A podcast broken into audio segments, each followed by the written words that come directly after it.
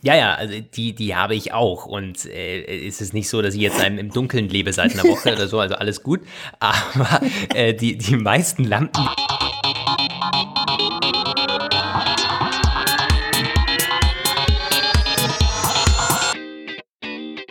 Der Apfelplausch mit Lukas Gera und Roman van Genabit. Hallo und herzlich willkommen zum Apfelplausch Folge 290 am Donnerstagabend zur üblichen Zeit. Diesmal vor den Quartalzahlen. Wir haben den Termin nicht geändert, also dementsprechend ohne aktuellen Ausblick auf die Apple, äh, auf die Apple, auf die, auf die Bilanz des letzten Jahres. Aber wir haben uns gedacht, die Zahlen kann sich jeder bei Interesse auch selbst durchlesen. Und Lukas, du kannst ja sowieso froh sein, dass du überhaupt noch zu uns sprechen kannst, wie ich das im Vorgespräch gehört habe. Ja, wann war denn die letzte Ausgabe vom Apfelplausch? Haben wir die regulär am Donnerstag aufgenommen? Freitag. Ich glaube ja. Oder war das? Nee, ich glaube Donnerstag. Oder war das tatsächlich? Ich meine, Äh, oder hatte ich das schon erzählt im, im letzten Apfelplausch, dass das Internet quasi down war bei uns? Ich glaube, ich hatte es erwähnt. Jedenfalls, das ist immer noch äh, kaputt. Also wir hatten es also jetzt in den letzten acht Tagen bei uns zu Hause kein Internet und ich nehme den Apfelplausch immer von zu Hause auf. Ähm, was heißt kein Internet? Also am Router leuchtet dieses Lämpchen nicht. Das heißt, das LAN, also diese Telefonleitung, ähm, die am Router hängt, die ist offensichtlich kaputt. Und was da dann genau kaputt ist, lässt sich natürlich relativ schwer herausfinden. Äh, Ich habe dann bei A1, dem, unserem Internetprovider, angerufen und die haben das ausgemessen und meinten, ja, da liegt ein Oxidationsfehler vor, was auch immer das bedeutet. Ähm, also ich glaube, das ist, wenn die, wenn die Kabel irgendwie sich quasi, wenn die äh, abgenutzt sind oder wenn das irgendwie, also gut, da, da kenne ich mich jedenfalls zu wenig aus. Und naja, und dann habe ich gesagt, ja, was mache ich jetzt vor den Feiertagen? Also, was ist denn jetzt die Lösung? Äh, Und sagt sie, tja, gute Frage. Also der nächste Techniker, der wäre jetzt so in um, einer Woche verfügbar. Dann sage ich, so, das gibt's ja nicht. Also soll ich jetzt eine, eine Woche ohne Internet? Und dann bin ich einfach in den nächsten Laden gegangen und habe mir ein neues Internet gekauft, weil es geht nicht. Also ich arbeite auch oft von zu Hause aus und ohne Internet funktioniert halt gar nichts. Ähm, also erstmal zum Arbeiten total schlecht, mit Hotspot geht auch nicht, weil ich kein unlimitiertes Datenvolumen habe. Und auch zu Hause, dir fällt erstmal wieder auf, das ist ganz spannend jetzt zu erzählen. Äh, euch interessiert ja wahrscheinlich nicht, wieso es, wie es bei mir gerade zu Hause irgendwie mit dem Internet aussieht. Aber wieso ich das erzähle? Naja, man ähm, äh, kommt drauf, wie sehr man doch abhängig ist von so Geschichten wie Smart Home, Hue, ähm, auch dem Echo tatsächlich. Also ich äh, erwische mich immer wieder jetzt dabei, wie ich eigentlich was fragen wollte. So, also auch wenn es nur ist, irgendwie regnet es am Nachmittag oder mach mal das Licht an und sowas. So ganz kurze äh, äh, Begriffe. Ähm, auch der HomePod. Ähm, es funktioniert ja alles nicht mehr. Und ähm, wenn man das so im, im Alltag, wenn du mich jetzt gefragt hättest, du könntest du ohne den Echo und ohne Smart und sag ich, ja klar, so kein Problem, äh, benutze ich eh ganz selten. Aber nein, also ich habe das täglich in Verwendung und ich, es wird einem erstmal wieder bewusst, auch wenn es nur Kleinigkeiten sind, wie sehr man eigentlich sich daran gewöhnt hat. Das ist überhaupt kein Problem jetzt. Mein Gott, dann läuft man halt zur, äh, zum Lichtschalter hin und äh, drückt den. Aber die meisten Lampen funktionieren halt gar nicht, weil das, die sind nur angesteckt an der, an der Steckdose und funktionieren halt per Internet. Glücklicherweise habe ich diesen Philips Hue Lichtschalter. Der funktioniert Ja. bei, per Bluetooth, so wie ich weiß. Ähm, das heißt, ich kann jetzt zwar keine tollen Farben einstellen oder so, aber zumindest überhaupt das Ding steuern und meine, meine, meine Wohnung quasi äh, beleuchten. Mm, ja, ansonsten muss ich sagen, ist das schon nicht ganz so angenehm. Also ich, äh, ja, ich weiß, ich kenne das von früher noch, da gab es aber noch nicht solche Spielchen wie Smartlampen oder so.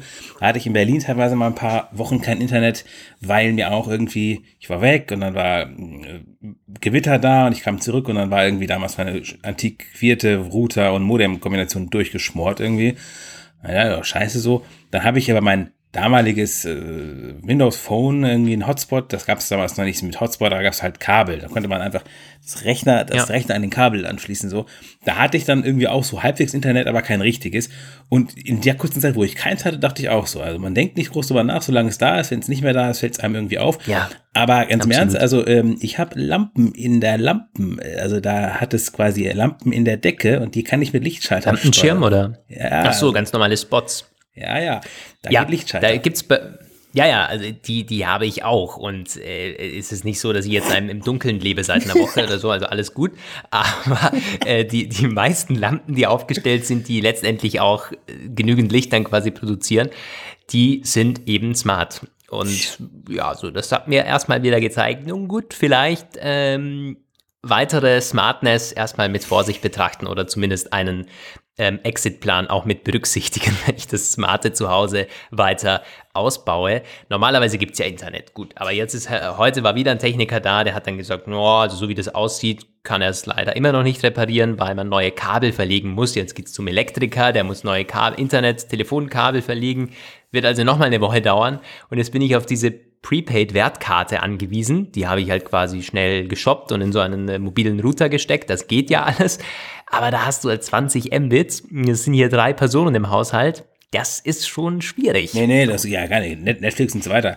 Also ich muss auch ganz ehrlich sagen, ich weiß nicht genau, wie das jetzt, ähm, ich, so einen krassen Ausfall hatte ich schon länger nicht mehr. Ich weiß aber von anderen, denen das war. Und die haben dann gesagt, so ja, der, Telefonanbieter muss dann auf jeden Fall, das ist eigentlich so, dass die müssen einen Router, äh, einen, einen Surfstick stellen und mobiles Datenvolumen ohne Masse, ohne Ende bereit.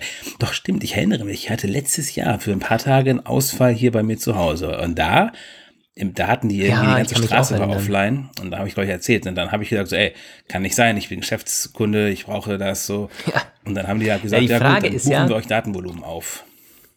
Die Frage ist ja, wer ist schuld? Und das war dann auch in dieser Hotline natürlich gleich mal zur Sprache gekommen, als ich gesagt habe, na dann reiche ich das neue Internet dann einfach ein. Ähm, wenn die Kabel in der Wohnung, die Telefonkabel durchgeschmort sind oder was, der mhm. Geier, was da, was mit Oxidation äh, alles passieren kann, Wer ist dann schuld? Die Hausverwaltung? Ich selber, weil ich irgendwie da nicht äh, das regelmäßig ja. geprüft habe? Oder A1 Telekom? Man weiß es nicht. Also das äh, wird noch spannend, von wem ich dann oder überhaupt äh, Geld am Ende zurückbekomme. Entsprechend, es geht da um 30 Euro, glaube ich, was mich dieser Stick jetzt im Monat kostet. Alles gut. Aber das wäre mich jetzt, äh, um das Ding abzuschließen, habe ich noch eine Frage für dich, Roman. Was bezahlt ihr dann in Deutschland eigentlich für diese, für dieses Internet zu Hause? Also wenn das per Telefonkabel reinkommt, DSL, nicht per Luft und so diese ganzen ähm, Sticks oder irgendwelches, äh, wie heißt es, Netcube und so. Was bezahlt man dafür? 80 Mbits zum Beispiel? Hab, unlimitiert? Oh ja, unlimitiert sowieso. Also ich habe 100 Mbit und ich zahle irgendwie 58, 55, 58 oder so. Allerdings Ach, okay. ist das auch, äh, ja, also ich muss sagen, unsere Mobil, unsere Internet-Festnetztarife sind besser als die Mobilfunktarife vom Preis-Leistungs-Verhältnis. Ja, wobei ist auch teuer. Ja. Also ich habe hier, ich bezahle fast genau dasselbe, 56 Euro, auch 80 Mbits. Und äh, als ich in der Hotline dann gestanden war, da haben sie gesagt, ja gut, ich bezahle noch viel zu viel. Ja, weiß nicht. Also mir wurde das halt so verkauft vor zwei Jahren. Und dann meinte sie ja eigentlich so, für 80 Mbits ist der normale Tarif die Hälfte von dem, was wir im Moment bezahlen. Und dann sage ich, okay, cool, kann man das irgendwie ändern? Ja, klar, kommt irgendein Techniker vorbei. Also alles ein bisschen schwierig irgendwie. Ähm, gut, das ist die Internet-Odyssee. Wollen wir jetzt aber auch abschließen an der Stelle. Ähm, das to ist be continued. Äh, ja, ich halte euch auf dem Laufenden, wie es mit den Technikern weitergeht. Aber der A1-Techniker, also falls hier jemand vielleicht zuhört, sogar äh, zufällig, die, die waren super, super cool drauf. Also der Typ, der heute hier war, extrem nett, extrem zuvorkommend und ähm, ja, das äh, kann man zumindest sagen, auch die in der Hotline eigentlich ziemlich gut bei A1 in Österreich. So, ähm, bevor wir mit den Themen starten, haben wir noch einen Blick auf unsere Social Medias geworfen. Und da kamen sehr lange Nachrichten diese Woche rein. Ähm, zum Beispiel hat uns der Murava geschrieben. Ob das ein richtiger Name ist oder ob das eine Abkürzung ist, Weiß ich nicht, aber er hat äh, uns geschrieben. Hallo ihr beiden. Ich höre gerade eure neueste Podcast-Folge, in der ihr über die Apple VR-Brille sprecht. Besonders philosophiert ihr beide über den eventuellen externen Akku und ob zwei Stunden Laufzeit ausreichend sind. Ich habe noch eine weitere Theorie dazu. Ist die Batterie extern? Ist ein günstiger Versand der Brille weitaus günstiger? Ähm, außerdem gibt es Bestimmungen, wie viel Lithium Lithium-Akkus in Geräten verbaut sein dürfen, wenn diese versendet werden. Ist der Akku extern, so kann man die Brille weitaus günstiger versenden. Zusätzlich ist das Ganze nicht so schwer am Kopf. Zu den zwei Stunden Laufzeit meint er, ich denke, es ist weitaus mehr Laufzeit machbar, da ein externer Akku ja beliebig groß sein kann. Schaut man hier in die Werkzeugbranche, sieht man, wie groß die Akkus der Akkuschrauber teilweise sind. Ich denke, auch hier versucht man unter einer gewissen Wattstundengrenze zu bleiben, um die Akkus einfacher und kostengünstiger versenden zu können. Gut, da kenne ich mich jetzt zu wenig aus mit den rechtlichen Vorkehrungen. Sind denn eigentlich diese Akkugrößen in den Gerüchten bekannt? Also Nein. sind die in einem Vergleich zu stellen mit den MacBook-Akkus zum Beispiel oder so? Nein, ich glaube auch da, da, da sich ein bisschen sehr von meiner äh, Ausführung zur, zum äh, immensen Stromhunger dieser Geräte verführen lassen, da irgendwie von Riesenakkus auszugehen. Ja, es stimmt natürlich, äh, es gibt da diese Grenzen zum Versenden, aber ich hatte da nicht gemeint, dass die Akkus äh, meiner Mutmaßung nach so verdammt gigantisch sind. Also es wird, glaube ich, nicht ja. an der Begrenzung für Versenden scheitern. Also man kann ja auch, hm, die Powerbanks gehen ja auch bis zu 30.000 Milliampere-Stunden hoch, bis zu noch größer. Ich glaube, ähm, Ticken größer gibt's die noch. Die MacBook-Akkus, die MacBook Pro-Akkus kannst du problemlos versenden. Es gibt da, es gab mal was fürs Fliegen, dass man gesagt hat, also einige Hersteller wie Apple auch, dass die ihre Watt, Wattdichte unter einem bestimmten Grenzwert für die Luftfahrt gedrückt haben, der ganz knapp, ganz knapp gehalten werden musste, damit die noch ins Handgepäck durften. Ja, aber ich meinte eigentlich schon mit meiner Ausführung, dass ich erwartet hatte, dass die Akkus vergleichbar sein könnten wie ein iPhone oder ein kleiner MacBook-Akku, also nicht größer.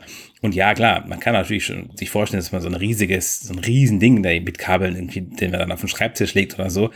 Aber ein Akku, der am Körper getragen wird, wie es ja jetzt aktuell vermutet wird, der kann ja nicht so besonders groß sein und der wird sich auch problemlos versenden lassen. Ja.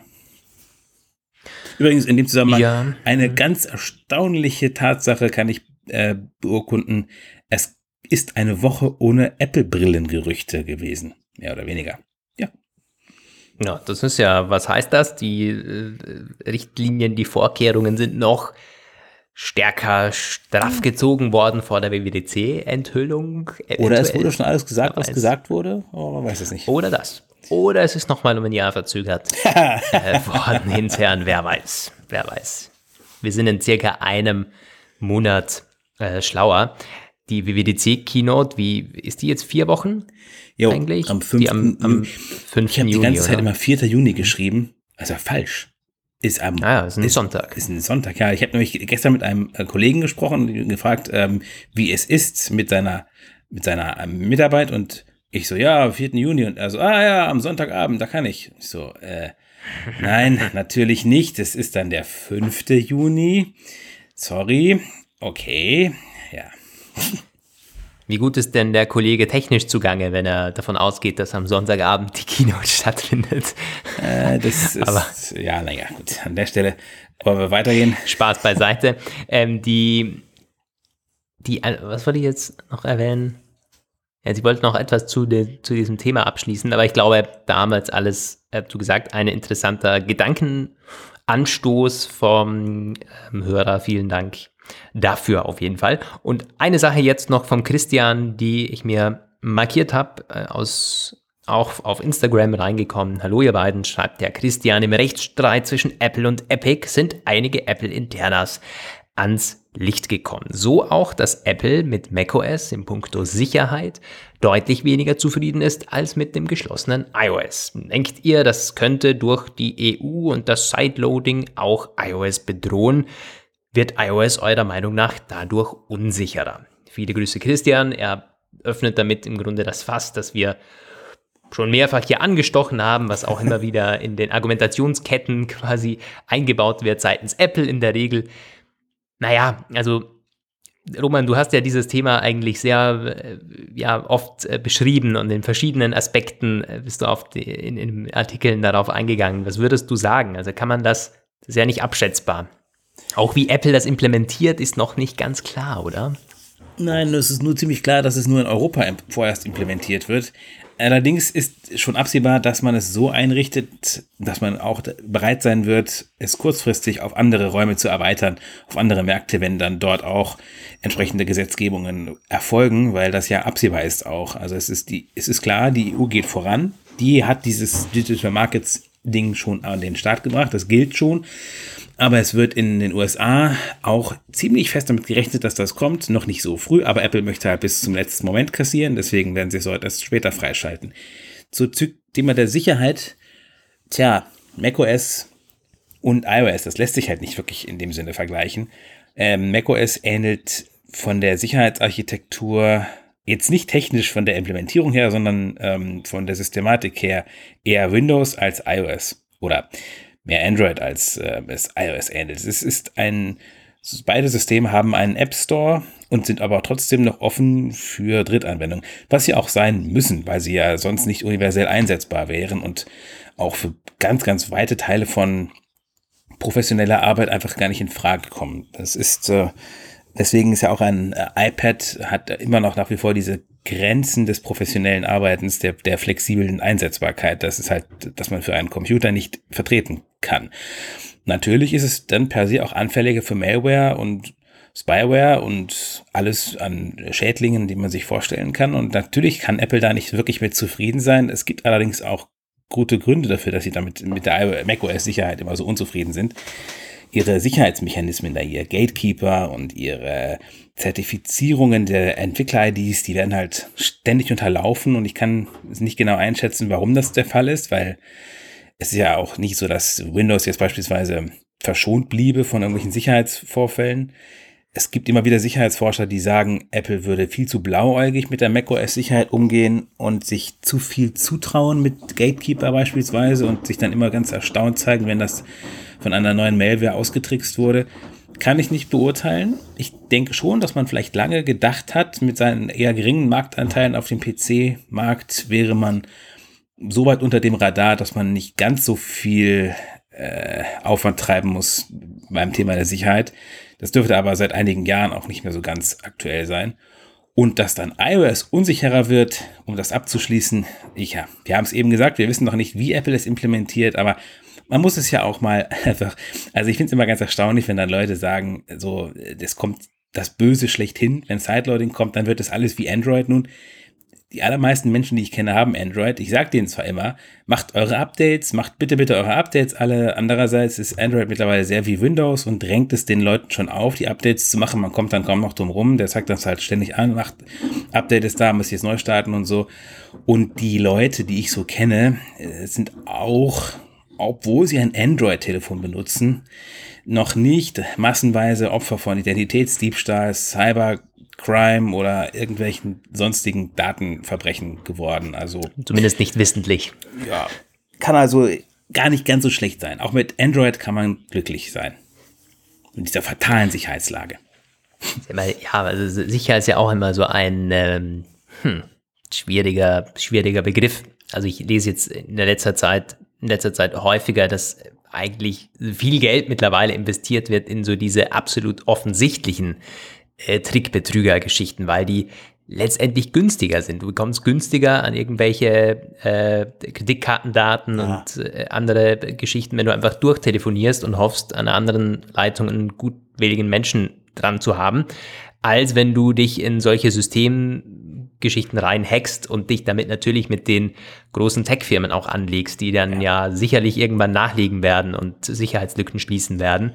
Ähm, das sehen wir ja auch. Also äh, im, im, privaten Bereich, wie viel mehr man solche äh, Anfragen bekommt oder mehr oder weniger witzigen SMS, E-Mails, die dann teilweise immer besser werden, wo man sich fragt, hm, ist das vielleicht doch die echte Bank oder hm, aber da in der Signatur.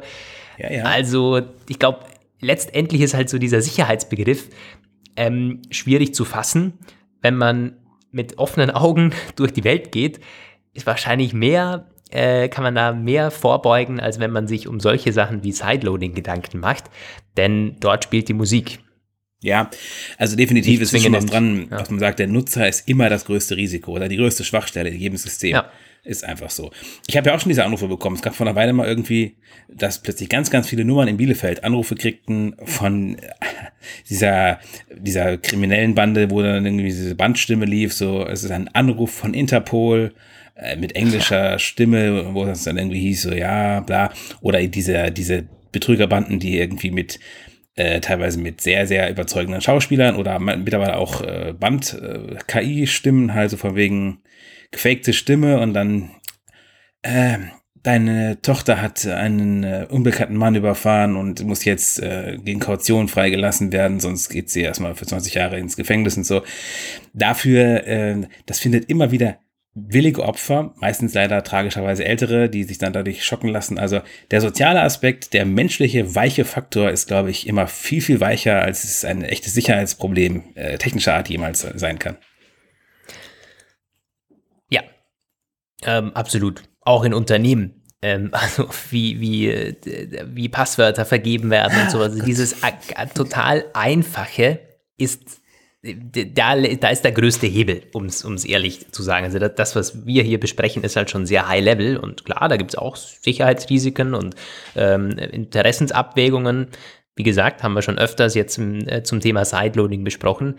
Aber wenn man halt so im Alltag quasi, was, was man dort alles beachten könnte, doppelte Passwörter und äh, wenn wer einen kleinen Betrieb hat, dass jeder Mitarbeiter auch das quasi korrekt macht, ähm, weiß man ja nicht. Die können auch 1, 2, 3, 4 verwenden als ja, Passwort und tun sie ja nicht wirklich, äh, tun sie auch äh, zu großen Teilen, wenn man den Umfragen da Glauben schenken mag.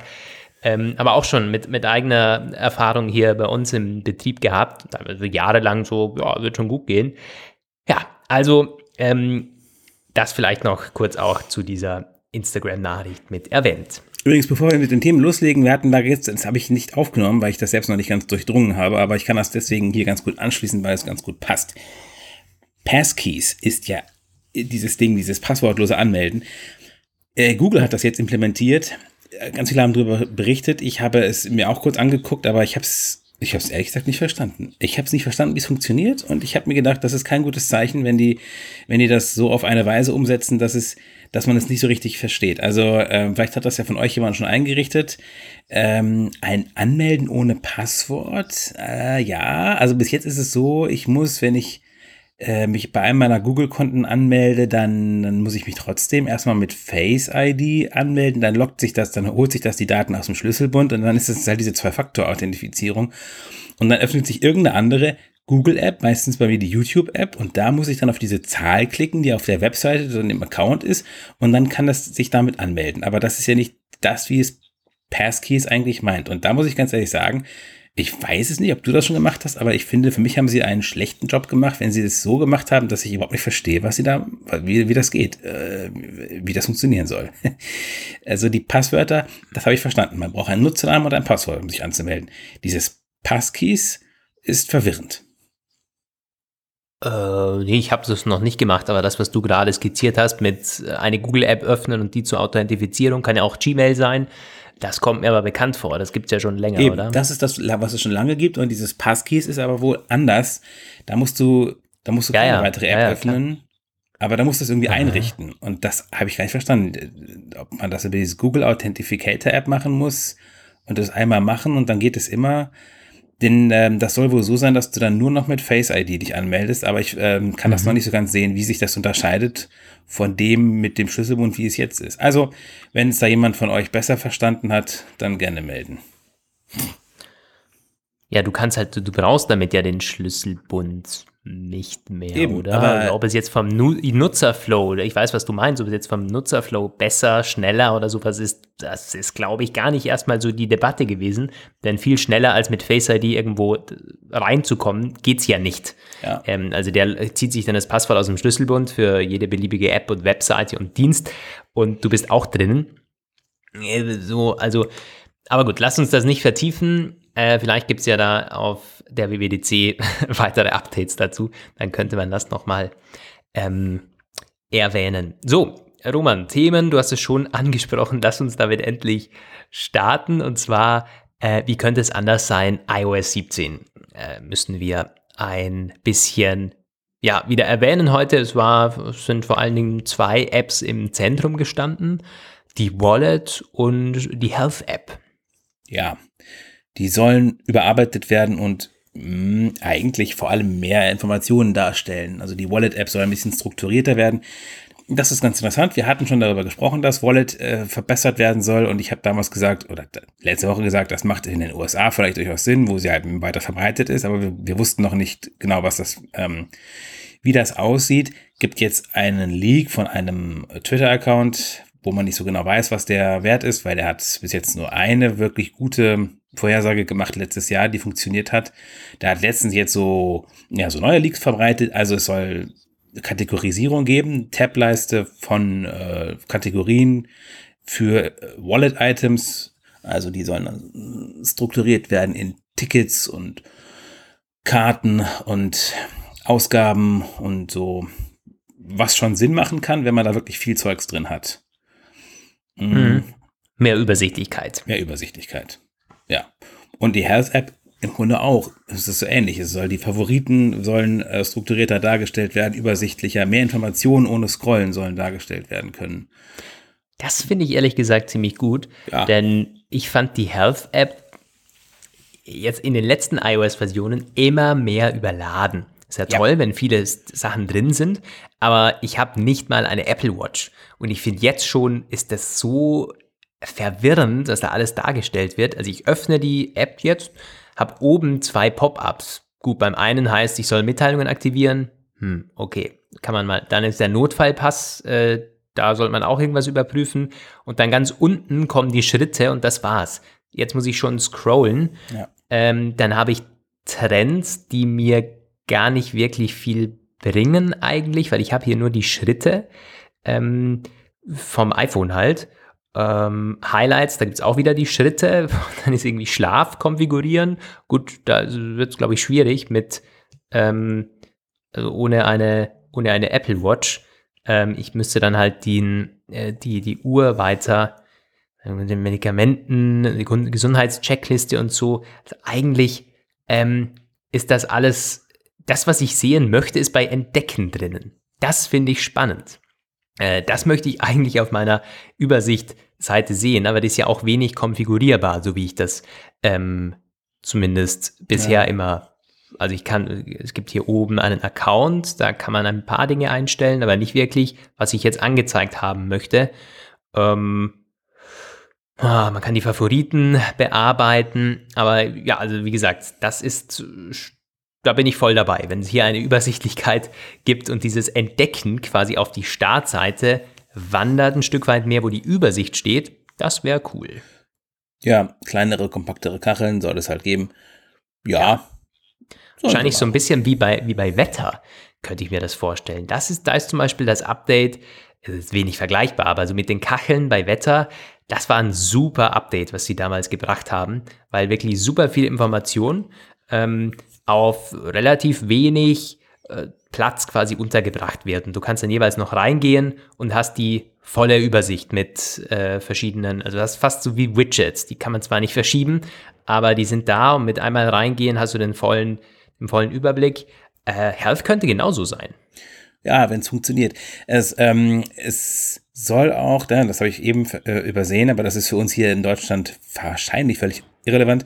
Es soll mehr ähm, die Medikamente, die man nimmt, beziehungsweise vor allem die Verordnungen und Rezepte sollen optimierter dargestellt werden.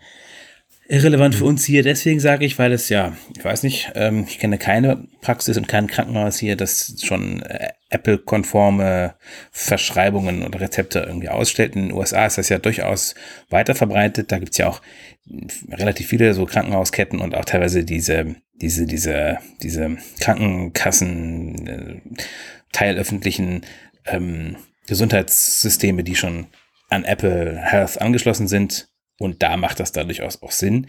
Ich muss auch sagen, äh, ja, ich würde es tatsächlich lieber in Apple Health sehen, als darauf zu warten, dass sie es mal vielleicht irgendwann in zehn Jahren schaffen, hier diese ja, ist das diese, diese elektronische Gesundheitsakte an den Staat zu bringen. Nicht, weil ich dem Staat hier grundsätzlich äh, völliges Misstrauen entgegenbringe hinsichtlich ihrer ähm, Datenintegrität, also nicht vorsätzlich zumindest, aber einfach ihre grenzenlose Inkompetenz hinsichtlich der Umsetzung. Da kann es eigentlich jeder andere nur besser machen. Aber das wird nicht passieren. Na, also, da so viel zu iOS 17. Äh, mehr war fürs iPhone zumindest nicht relevant in Sachen Softwaregerüchte, aber iPadOS 17 war da schon ein Stück weit spannender, oder? Jo, der Stage Manager soll ein Update erhalten. Einige Sachen sollen hm, keine grundlegende äh, völlige Revolution, aber einige Sachen sollen verbessert werden. Man soll das Audio, das externe Audio ähm, freier konfigurieren können. Man soll einstellen, so Kleinigkeiten einstellen können, wie dass das iPad-Display ausgeschaltet ist, wenn man ein externes Display angeschlossen hat. Ähm, Gott, was war das andere? Man, das habe ich jetzt gerade leider, das habe ich jetzt vergessen. Das war eine, eine Sache, die sich, ähm, genau, wenn man das Riesen-iPad nochmal aus den Gerüchteküchen herausgreift, dieses mutmaßliche 14 Zoll iPad-Ding, das soll die Möglichkeit bekommen, mit einer speziellen Version von iPadOS 14.2 externe Displays mit Strom zu versorgen. Ah, okay, wow. Also das wird nochmal etwas Desktop-artiger. Ähm, ja. Das können wir so quasi mit einem Satz zusammenfassen. Es ist schon spannend, dass Apple ja jedes Jahr ein Stück weit mehr in diese Richtung geht. Es gab noch nie so diesen absoluten Bruch, aber die Strategie ist einfach seit Jahren, wir machen jedes Jahr legen wir eine Schippe drauf äh, so dass das iPad mehr zum, zum Work Powerhouse werden kann oder zum, zum Desktop-Ersatz, zumindest ähm, als ähm, mobiler, mobiler Rechner durchgeht. Hm. Weil auch das hier, oder? So, wieso nicht gleich beim Stage Manager? Als man ihn eingeführt hat, na, da war er so quasi mit den Grundfunktionen ausgestattet. Jetzt kommt das nach. Ähm, äh, also für mich ist bei solchen Sachen immer äh, klar, erstmal freuen wir uns, sehr toll. Alles, was an, was mehr an Funktionalität beim iPad dazu kommt, sage ich jetzt mal, gilt vielleicht nicht zwingend fürs iPhone, aber beim iPad ist das gut. Also da ist man immer noch, glaube ich, zu minimalistisch unterwegs, wenn man es mit einem ja, mit einem äh, der, der, der Tablets oder wenn man es mit einem Surface oder sowas vergleicht.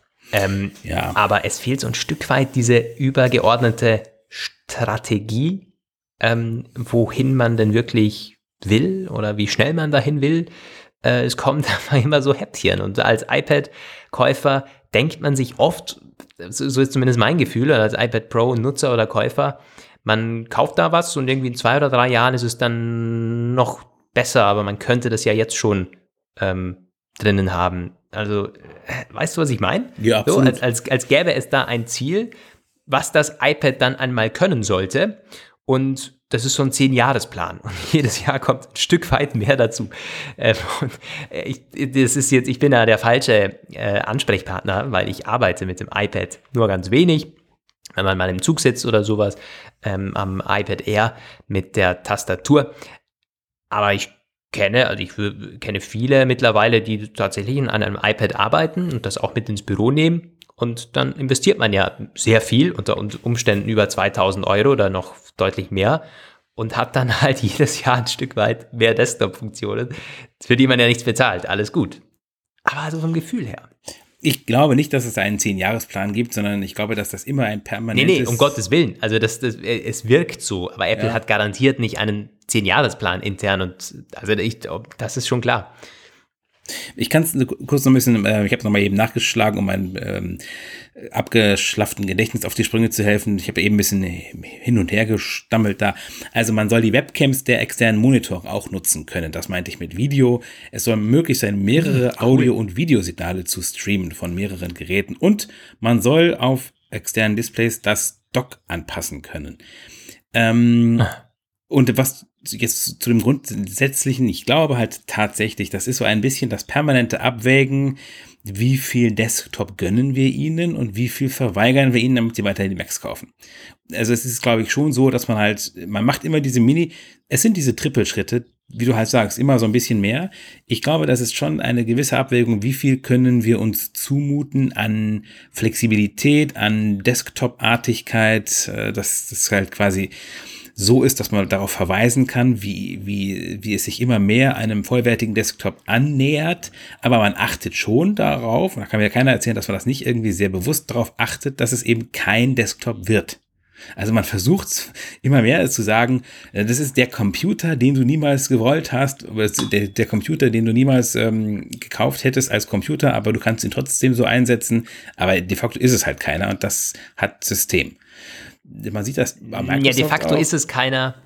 Das ist ja, ist ja die Frage, weil ich habe das Gefühl, dass es eigentlich schon so ist. Äh, wenn man mal mit Personen spricht, die iPad Pros und auch mittlerweile iPad Air und so mit der Tastatur und allem verwenden und damit arbeiten, die meisten sind wirklich super zufrieden und würden dir eigentlich widersprechen, wenn du sagst, ihr hättet das niemals so gewollt, sondern nein, die sagen, toll, cool, was damit alles möglich ist. Ich brauche nicht mehr. Ich bin damit vielleicht sogar effizienter. Aber spannend ist halt, finde ich, wie man das kommuniziert, nämlich im Grunde gar nicht. Also ich fand deinen Gedanken ganz spannend, weil du gesagt hast, so schleichend, als würde man so durch die ohne große Aufmerksamkeit quasi immer noch ein bisschen mehr, so dass man verweisen kann, wenn jemand fragt, ja klar, die können die ja alles mittlerweile, aber es gibt nie die eine Keynote, wo sie sagen, jetzt das iPad quasi voll, jetzt, jetzt sind wir soweit, jetzt ist es die äh, Desktop-Maschine quasi im Tablet-Format. Das wird auch nie gesagt. Äh, es kommt äh, auch bei iPadOS damals kam nicht so wirklich, äh, also das kommunikativ ist der Gedanke da gewesen, aber von den Features her war einfach wenig da und so diese iPadOS-artigen Features, die kommen jetzt in den Jahren immer mehr äh, hinterher eigentlich. Ähm, Vielleicht wäre das Risiko zu groß gewesen für Apple damals, wenn man gesagt hat, okay, jetzt heißt es iPadOS und wir haben ähm, zehn, äh, zehnfache Anzahl an Funktionen und Features und Einstellungsmöglichkeiten, dass dann auch in den Köpfen der Leuten da gewesen wäre, okay, das ist jetzt eine vollkommen andere Stufe, ist ein neues Gerät, neue, neue Geräteklasse, jetzt muss ich mir wirklich Gedanken um den Mac mal machen. Aber wenn der quasi immer nur so ein Stück weit aufholt äh, und hinterherhinkt, Jahr für Jahr, dann ist der äh, beim Nutzer, glaube ich, zumindest wenige, bei wenigen Nutzern ähm, der Gedanke da, soll ich die Macs sowieso gleich alle eintüten und verkaufen und nur mehr am iPad arbeiten? Ja, also das ist sicherlich ein Punkt, der eine Rolle Strategie spielt. Strategie geht auf. Leider, leider muss ich sagen. Also ich würde es wirklich halt begrüßen, wenn man das rein nach dem Gusto machen könnte. Ob es Leute lieber am, eine, ein Tablet haben, wo sie bei Bedarf eine Tastatur dran stecken können oder ob sie grundsätzlich lieber. So musst du quasi, um volles Funktions, um, volle, um die volle Einsatzbandbreite zu haben, eigentlich beides haben. Weil um es, ne? also solche, ich sag's immer wieder, mantraartig, ähm, Logic und Final Cut und Photoshop und bla.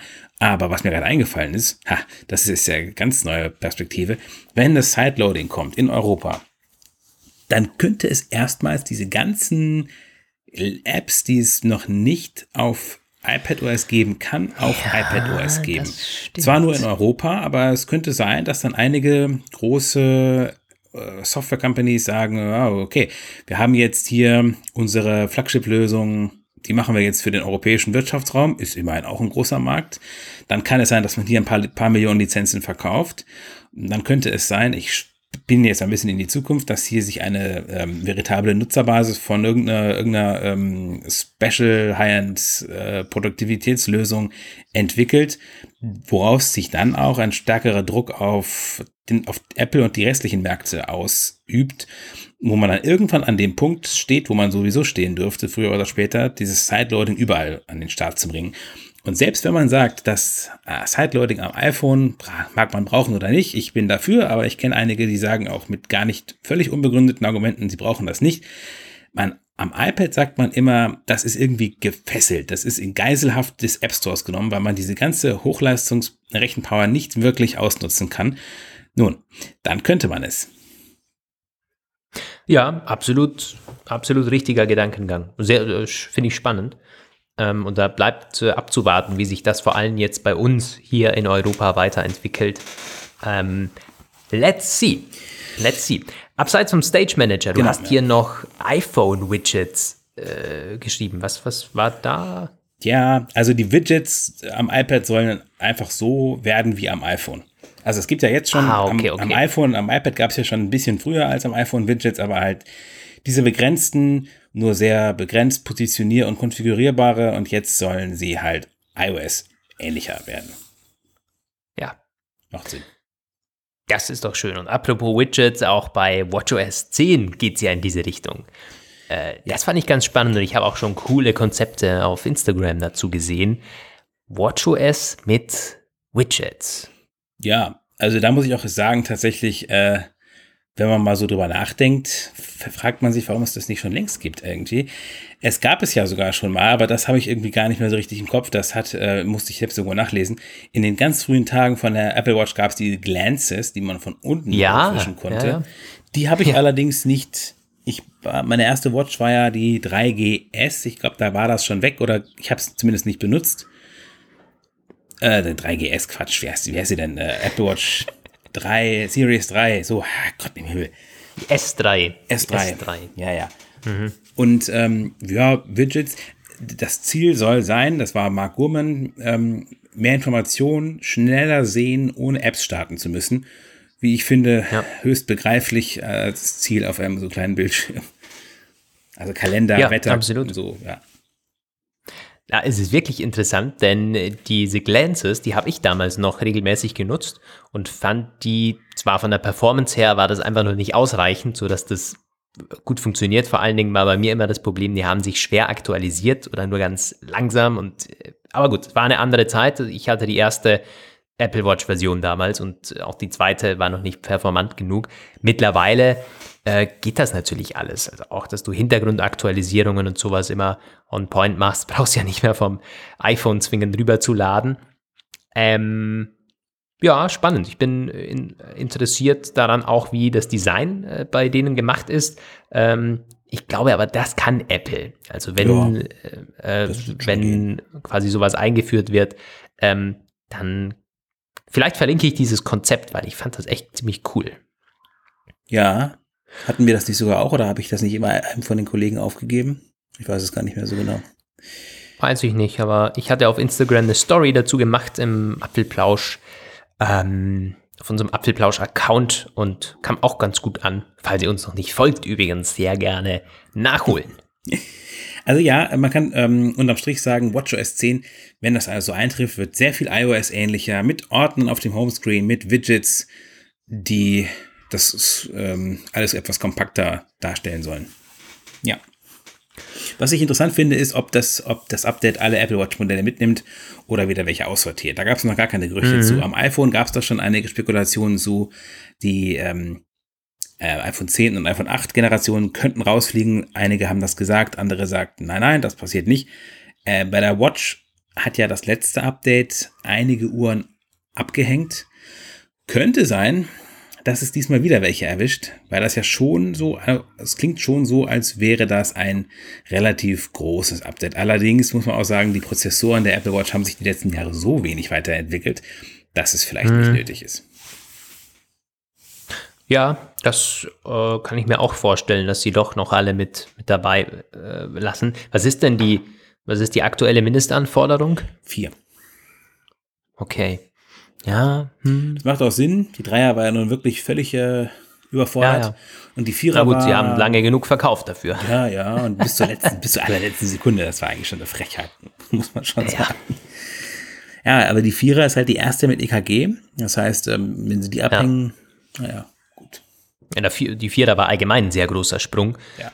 Ähm, vom, vom Design und vom Display. Auch, auch von, der, von der Performance her, oder? Da war schon der Chip nochmal eine äh, also mit der Series 5 hat es angefangen, dass zum, was in Sachen Chip weniger passiert ist. Ja.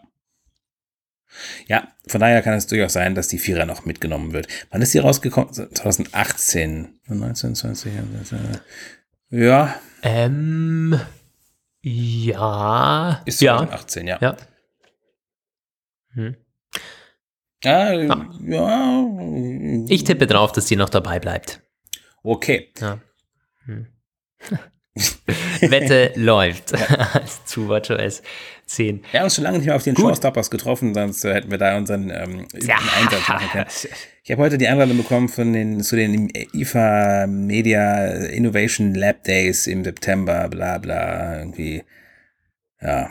Gehst du auf die IFA dieses Jahr? Habe ich ehrlich gesagt nicht so richtig drüber nachgedacht. Also geplant ist es nicht. Ja. Aber. Okay. Ich gehe da jetzt wieder mal hin. Du gehst da hin? Ja, äh, du vielleicht gehst wieder hin. hin. Ach komm, dann gehe ich auch hin. Ja. Dann, dann, dann zu ein paar Freunde in Berlin und wir gehen das auf eine schöne Aftershow-Party bei, bei irgendeinem komischen Tech-Anbieter. Ja. ja. Sehr gut. Also, dann ist das auch geklärt. äh, wir verlassen damit die Apple-Software, um es mal so zu sagen, und ähm, ja, wir haben weitere Software-Update-Notizen für euch, nämlich das Thema WhatsApp.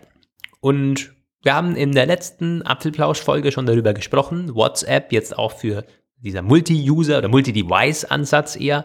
Ähm, aber es gab da wirklich viel in letzter Zeit bei WhatsApp. Also so aus dem Nichts auch, oder?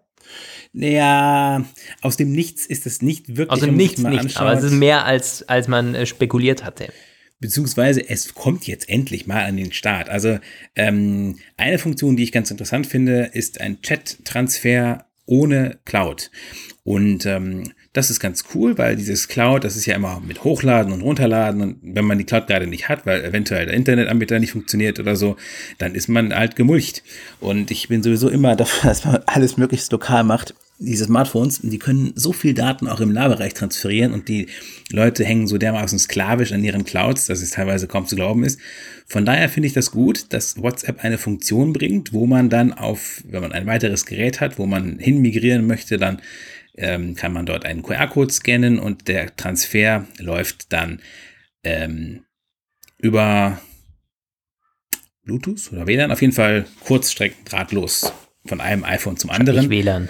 Das ist eine, ja, es wird Beta sein. Das ist ein aktuell in der Beta, ist noch nicht verfügbar. Es wird, und äh, WhatsApp ist ja auch mega langsam bei sowas. Es dauert ewig, bis es mal final wird. Aber das wäre jetzt nämlich meine Frage gewesen an dich. Wieso dauern eigentlich solche Feature-Implementierungen so lange bei WhatsApp? Da gibt es ja verschiedene Erklärungsansätze. Also ein ich Grund ist sicherlich, dass es einfach ein so verdammt großes äh, ja, Netzwerk ist oder sagen wir mal ein so großer Messenger, dass man einfach bei neuen Funktionen schon alleine von der Struktur her ausgebremst ist. Also es wird von den absolut ältesten Android-Handys, die es gibt, verwendet bis hin zu den neuesten iPhones und soll halt überall irgendwo funktionieren und äh, Down-Zeiten, äh, da ist also es ist sehr, sehr mitunter wahrscheinlich der komplexeste ähm, Messenger, so von der Struktur und der Verbreitung das kann nee. die Entwicklung natürlich hin hinauszögern, oder? Oder liege ich da falsch? Ich weiß jetzt nicht, ob du falsch liegst, aber also ich weiß selbst auch nicht genau, warum es WhatsApp so langs extrem langsam macht. Ich glaube aber,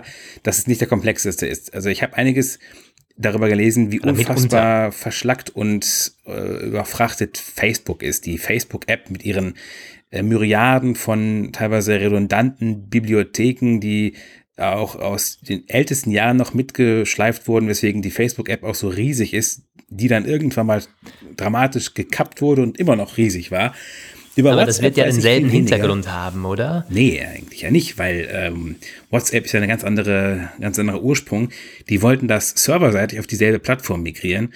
Das können sie ja auch tun, aber viele Sachen, die sie an neuen Features machen, sind ja nicht unbedingt nur serverseitig, sondern halt, die werden in dem, die werden in den Apps umgesetzt. Und da muss ich ehrlich sagen, so eine richtige Erklärung habe ich auch nicht, weil ich glaube einfach, sie sind, sie sind ziemlich langsam, weil sie sich, weil sie sich nicht schneller bewegen müssen. Also wenn man sich mal anschaut, Telegram zum Beispiel ist auch mittlerweile ziemlich groß und bewegt sich ziemlich schnell. Ich mag die App überhaupt nicht, aber ich, die bewegen sich einfach ziemlich schnell.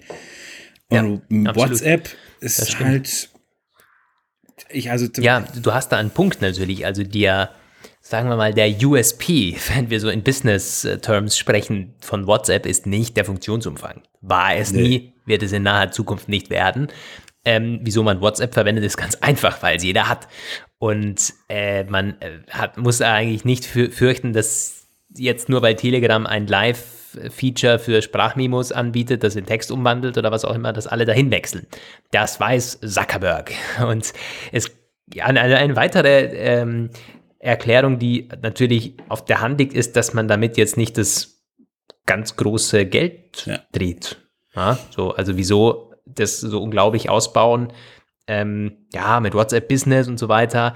Aber das sind ja, also da wird ja wahrscheinlich mehr investiert als jetzt zwingend in ja, so die anderen Funktionen.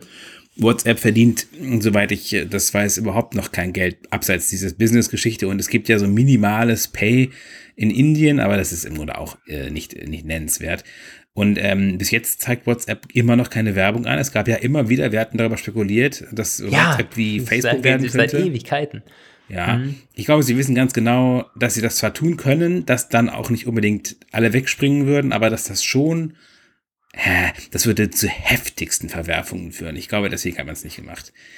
Es, ähm, Ja, also das ist so ein Joker, den sie ziehen können. Das ist ja auch wahrscheinlich, ich meine, deswegen ist das Ding ja auch so viel wert gewesen. Also, Ja. das ist immer mal ehrlich, wieso bezahlt man hier äh, Milliarden und Milliarden für eine App, die nichts verdient? Natürlich, weil sie verbreitet ist und man jederzeit diesen Joker ziehen könnte. Wenn man sagt, keine Ahnung, hier in diesem Monat wird WhatsApp gesponsert von oder sowas, wollen wir ja gar nicht drüber sprechen, was man da verlangen könnte. Aber ähm, also das machen ja Lieferdienste zum Beispiel schon zur, zur Genüge, was ich in Lieferando immer alles für komische, äh, holt ihr hier Sky und macht ihr da mit äh, Lieferando-Bestellungen das neue Netflix und so. Das, also die machen es vor, in die Richtung könnte man gehen.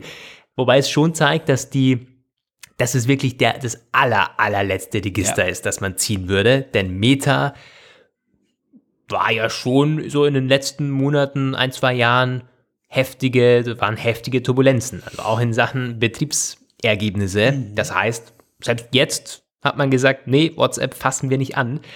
Das stimmt zumindest in der Hinsicht positiv. Also für alle, die sich davor fürchten oder das nicht möchten, scheint nicht so, sein, äh, so zu sein, als wäre Meta schon in einem in einer derartigen Krise.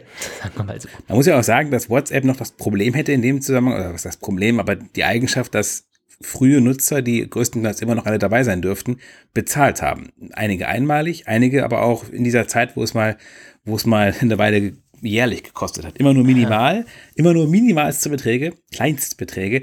Das allerdings in der öffentlichen Wahrnehmung wäre das fatal, wenn dann einige Leute kommen würden und sagen so, ich habe das damals für 1,99 Euro gekauft und jetzt soll ich Werbung akzeptieren. Geht ja gar nicht.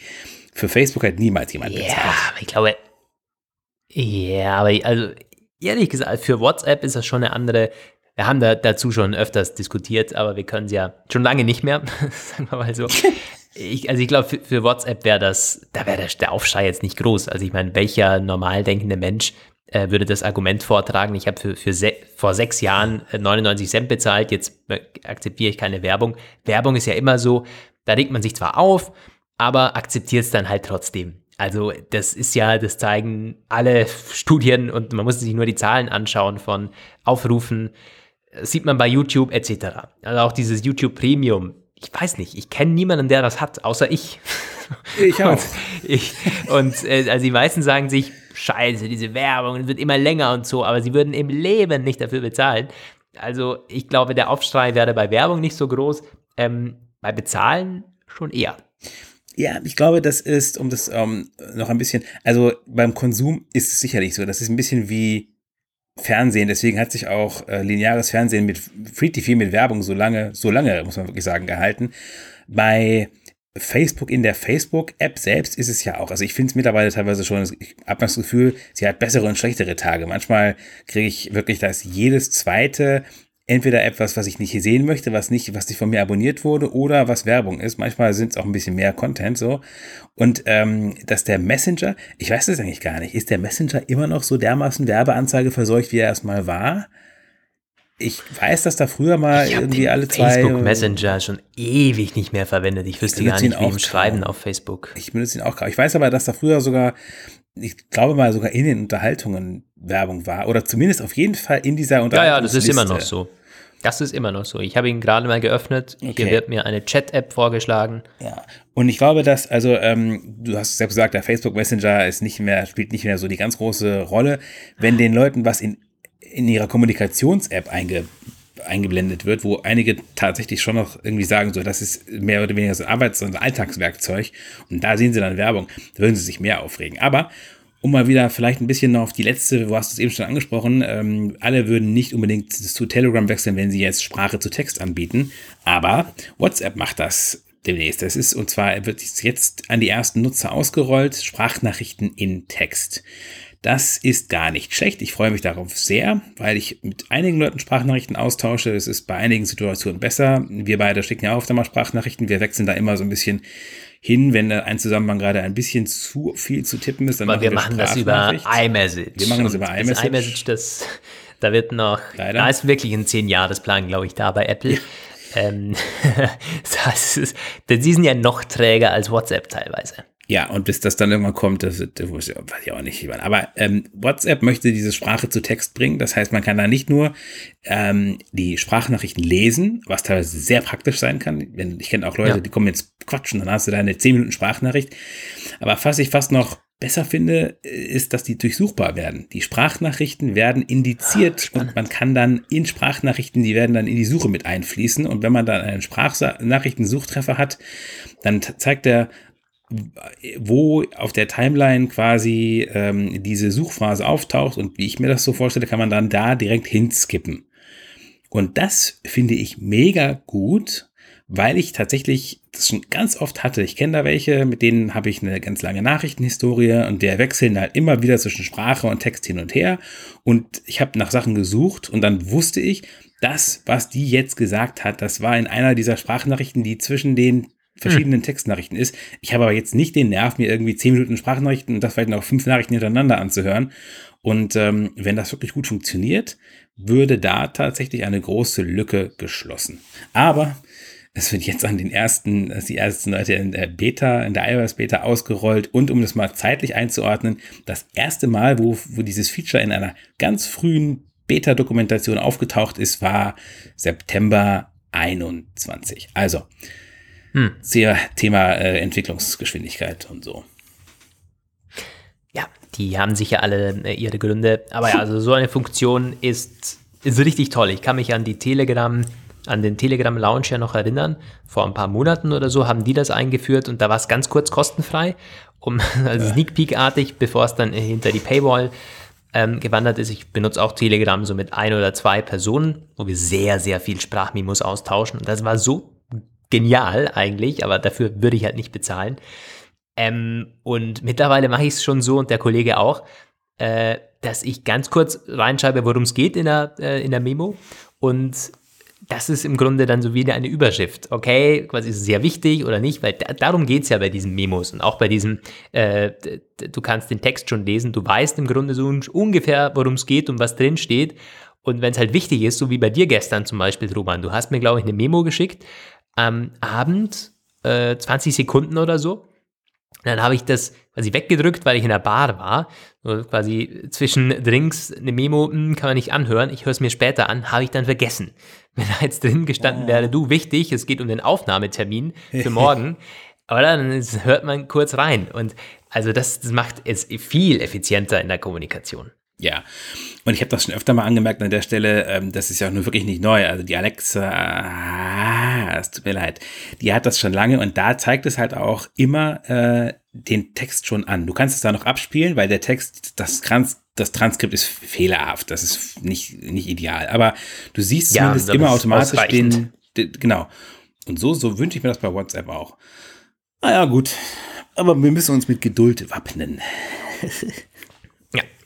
Da sind wir ja ausgestattet. Äh, wer Apple-Gerüchten folgt, der braucht eine immense Geduld. Ja. Apropos, ein Gerücht haben wir noch für euch, oder? Zur Apple Watch. Ähm, Mikro-LEDs. Die sind immer mal wieder Thema gewesen. Jetzt sollen die aber noch mal ein Stück weit verzögert sein. Apropos Geduld. Ja. Wie ist da der Stand? Ja, äh, ein Jahr später als zuletzt vermutet.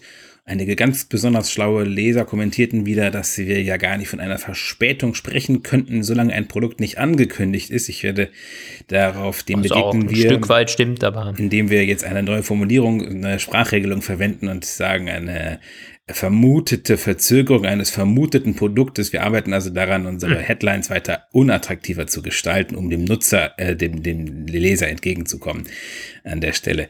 Ah, ja, ähm, es geht äh, darum, dass diese Mikro-LEDs wohl später kommen sollen, weil es Produktionsprobleme gibt, sagt Ross Young von DSCC und das kann ich mir auch vorstellen, die sind immer noch trickreich. Die sollen zwar auf die Dauer gesehen, sind sie nicht nur heller und greller und farbtreuer und weniger einbrenngefährdet und auch energieeffizienter, aber die Fertigung ist aktuell immer noch ein Problem.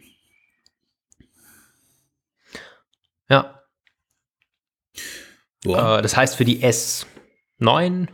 Tja, nee, überhaupt nicht. Ähm, wohl eher für die Tja, das ist halt die Frage. Ähm, die Ultra wird ja dieses Jahr wohl nicht mit einem Update kommen, wird, geht man nicht zumindest mhm. von aus.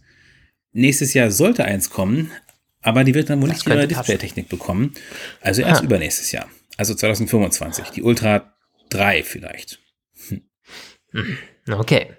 Ja, okay. Na gut. Halt ähm, wie wollen wir, äh, wollen wir die, äh, die, diesen Rechtsstreit noch anreißen, Roman, oder hast du dir die Informationen vom letzten Mal nicht, äh, nicht lass geholt? mich mal eben Weil von meinen Themen bin ich durch.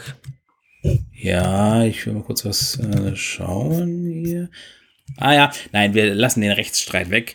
Wir ähm, machen noch kurz eine Info zu, oder einen kurzen, eine kurze Erwähnung von Apple hat eine neue Art von Updates an den Start gebracht.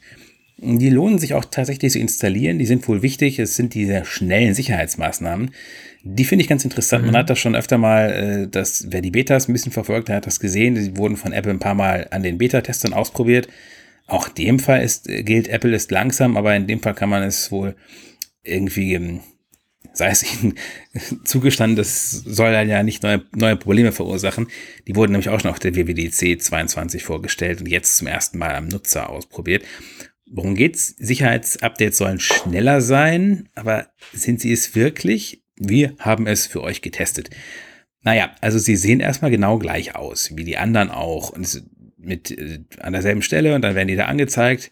Interessant ist die, das, das Namensschema. Die heißen dann, die werden mit Buchstaben gekennzeichnet, also in dem Fall iOS 16.4.1a. Und dann gibt's auch vielleicht irgendwann B, wo dazu wird's nicht kommen, aber es ist wie Enterprise A, B, C sozusagen. Und man ähm, löst sie, man stößt sie an wie immer. Und eigentlich ist alles wie immer. Ich habe dann gedacht, so werden die jetzt wirklich schneller sein, weil das sah zuerst gar nicht so wirklich aus. Dann kommt auch dieses Anforderungsding und dann wird es vorbereitet, vorbereitet, vorbereitet. Aber tatsächlich, der startet dann neu und ist sofort wieder da. Also das geht dann tatsächlich schnell. Am Mac auch. Der ähm, macht dann ein bisschen, rödelt ein bisschen und dann fährt er wieder neu hoch und du kannst dich sofort wieder anmelden. Es ist insofern schon schnell. Allerdings hätte ich mir tatsächlich gewünscht, dass es irgendwie noch ein bisschen, also unter Android gibt es auch Updates, da muss man nicht mal neu starten für. Nicht alle, bei einigen musst du auch neu starten tatsächlich, aber man kann diesen Update-Mechanismus noch streamline-mäßiger machen und noch ein bisschen dieses automatische Installieren, das klappt bei Apple auch mit diesen schnellen Sicherheitsmaßnahmen immer noch nicht so richtig. Hm. Hm. Ja, aber das geht ja in die richtige Richtung. Es geht äh, wir erinnern uns, glaube ich, beide noch sehr gut an die Zeiten, als man den 30-Pin-Konnektor anstöpseln musste und selbst dann musste man noch 50 Prozent mindestens Lade, äh, also ja, Akkukapazität ja. noch verfügen, also Restlaufzeit haben, um das Update machen zu können. Auch ein kleines Update. Ja. Good old times. Und äh, die ähm, Updates für die Beats-Kopfhörer, die kann man nicht, da kann man dem Nutzer nicht sagen, mach das Update, das macht er nämlich von selbst oder eben auch nicht, wenn es nicht funktioniert. Interessant ist tatsächlich, dass Apple mal ausnahmsweise dokumentiert hat, was da passiert. Ein Sicherheitsupdate für Kopfhörer. Hast du auch nicht jeden Tag. Es gab eine ja. Lücke im Bluetooth-Stack von diesen Kopfhörern. Da wurde, da konnten Angreifer, die in der Bluetooth-Reichweite waren, immer dann, wenn der nach Geräten in der Kopplungshistorie gesucht hat und die gepinkt hat, sich durch diese, diese Geräte spoofen und dann also quasi da an deren Stelle diese Verbindung hijacken und dann äh, ja eventuell das Audio abfangen von diesen von diesen Bluetooth-Kopfhörern. Ja, das wird mit dem neuesten Update gefixt für Powerbeats Pro und Beats Fit Pro. Die AirPods hatten das übrigens auch, diese Schwachstelle. Die sind aber schon länger geschützt. Hm. Ja, äh, damit sind wir am Ende angelangt unserer heutigen Sendung. Wir haben, wie gesagt, die Quartalszahlen jetzt mehr oder weniger bewusst, um im Schedule zu bleiben, äh, ausgelassen, notgedrungenerweise. Die kommen jetzt in den nächsten Stunden. Also wenn ihr das hört, sind die wahrscheinlich da im Vorfeld. Na gut, kann man wenig sagen. Die Aktie ist heute am Vormittag um knapp 4% eingebrochen und hat sich seither wieder erholt, so ein Stück weit. Wir sind jetzt ähm, bald bei Börsenschluss und 1,30 im Minus. Wird spannend. Äh, heute um 22.30 Uhr, oder? Und die werden wir dann, genau. äh, falls ihr sie jetzt schon gelesen habt, alles in der nächsten Folge natürlich für euch besprechen und den Conference Call analysieren. Wirst du wieder reinhören, Roman? Bei Tim Cook und ich schätze Maestri. schon. Ich schätze schon. Er wird diesmal wahrscheinlich nicht von äh, äh, Double-Digit Growth in All Geographic Segments sprechen, weil im Vorfeld ja ein Einbruch erwartet wird. Nur One Digit. Also ja, man wird sehen. ja. Double Digit Degrowth. Ja. Nein, das wahrscheinlich nicht. Es wird, aber gut. Wir werden am, nächsten Donnerstag vielleicht noch ein, zwei Worte dazu verlieren. Und ähm, damit können wir für den heutigen äh, Tag unsere Ausführungen beschließen. Hm. Ja, wir wünschen euch ein ganz schönes Wochenende vorab. Äh, macht's gut. Vielen Dank fürs Zuhören und hoffentlich bis nächste Woche. Äh, ich freue mich, ich bin zwar am Donnerstag bis Donnerstag in Hamburg unterwegs. Mal schauen, ob wir das, aber ich komme gegen Abend wieder zurück. Also vermutlich können wir die nächste Folge am Donnerstag äh, aufzeichnen und ähm, hochladen. Das nur als Vorwarnung. Bis dahin, äh, ganz schönes Wochenende, wie gesagt, und viele Grüße aus Wien. Schöne Grüße aus Bielefeld. Bis nächste Woche. Ciao. Das war der Apfelplausch. Schön, dass ihr dabei wart. Bis nächste Woche. Diese Sendung ist lizenziert unter Creative Commons. Namensnennung keine Bearbeitung 3.0.